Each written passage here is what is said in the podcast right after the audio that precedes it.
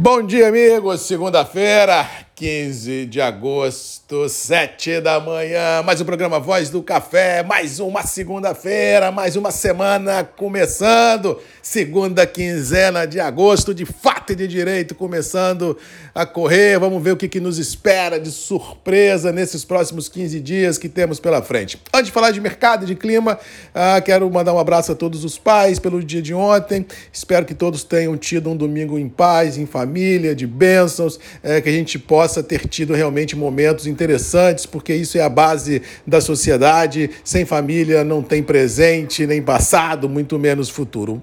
Fica aqui o registro do Marcos Magalhães e um abraço a todos vocês e desejando que ontem todos tenham tido um domingo muito especial. Com relação à semana, começamos aí aqui em Vitória, pelo menos, com tempo aberto, temperaturas amenas, sem previsão, pelo menos no Espírito Santo, ah, de chuva ou frio extremos. O que tivemos no final de semana foi muito vento vindo do mar, um vento frio, mas assim, realmente ah, pegando todo mundo no contrapé, já que estávamos vindo de um verão em pleno inverno e nos últimos dias realmente caiu bem as temperaturas aqui na Grande Vitória até onde eu vi também foi a tônica de grande parte aí da região produtora. Vale a observação que as chuvas ainda estão centradas do recôncavo baiano até o litoral mais acima do Nordeste, lá no sul do país, ou seja, o Sudeste ah, e o Centro-Oeste não tiveram notícias assim de chuvas representativas. Vamos ver como é que vai ser o desenrolar da semana, mas ao que parece, se as chuvas chegarem,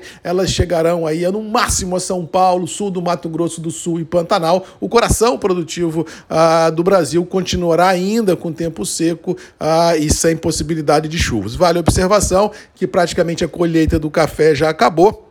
O que temos pela frente no caso do Conilon são expectativas de floradas, no caso do Arábica também, e no caso ah, do agro brasileiro, temos agora em setembro a semeadura da próxima safra produtiva, que tudo é, dá a entender, e se o clima ajudar, podemos colocar no chão aí 300 milhões de toneladas como fruto dessa semeadura ser colhida ah, no próximo ciclo produtivo. Vamos torcer para que o Brasil realmente consiga, que Papai do Céu ajude, que as chuvas venham, para que a gente possa ter no agro, não só capixaba, mas brasileiro, realmente a redenção e o progresso que impulsiona esse Brasil ah, para frente. Vamos torcer para que tudo isso ocorra. Com relação aos mercados, tivemos um final de semana na geopolítica sem grandes novidades impactantes, o que projeta, como disse segunda-feira passada, e vou repetir hoje, uma semana de lateralidade nos níveis, com recompras podendo ser presenciadas nos ativos de renda variável, onde incluo ações. Não vislumbro nenhum grande estresse que faça com que o petróleo suba.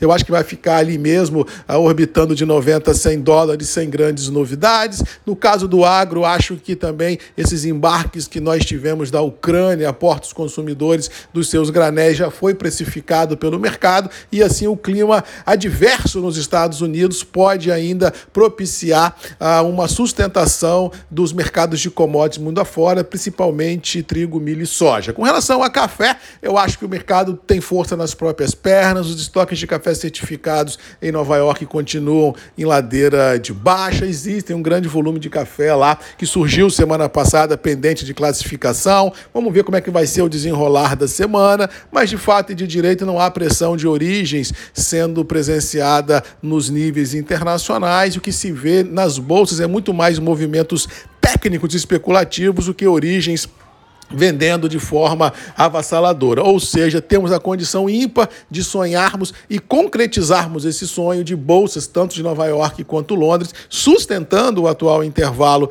mercadológico e impactando por tabela os preços internos do café, dos quais eu acredito que não cedem. Eu acho que o preço do café, como já ah, venho dizendo aqui nos grupos há alguns dias, continuarão a trabalhar firmes em reais, tanto no Conilon quanto no Arábica, já que nós temos um cenário já também cantado aqui nos grupos em alto e bom tom de uma safra fantasma do Arábica e de um momento no mercado de Conilon muito complicado, porque quem tinha que vender já vendeu, quem não vendeu até esse exato momento tem força e grana para poder peitar o mercado até o sprint final de 22 e assim, ao que parece, teremos uma, um vácuo de ofertas muito grande no mercado, o que deixará os preços internos do café, tanto Conilon quanto Arábica, sustentados em reais e, sinceramente, não descarto leves melhores em algumas qualidades se nós estivermos no radar esse último trimestre de 22, mas principalmente uma entre safra duríssima que nós vamos ter ah, entre janeiro e abril do ano que vem, já que se agora em agosto a liquidez é pífia, imagina como vai ser janeiro, fevereiro e março. Ou seja, realmente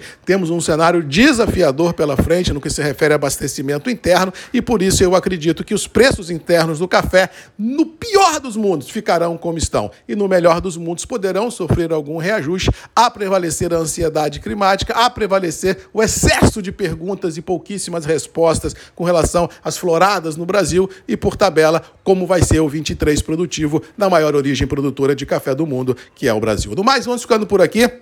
Desejando a todos aí uma boa segunda-feira, que Deus nos abençoe, que a gente possa enfrentar os desafios e vencê-los. E lembrando que todo dia, às sete da manhã, eu e você temos um encontro marcado aqui nos grupos e redes MM, ponto de encontro de todos nós, para nós discutirmos no presente esse futuro que vem por aí. Que Deus nos abençoe, que tenhamos boas notícias, que tenhamos uma boa semana e com certeza juntos vamos mais longe. Beijo, um abraço, fiquem com Deus, boa segunda-feira e até amanhã.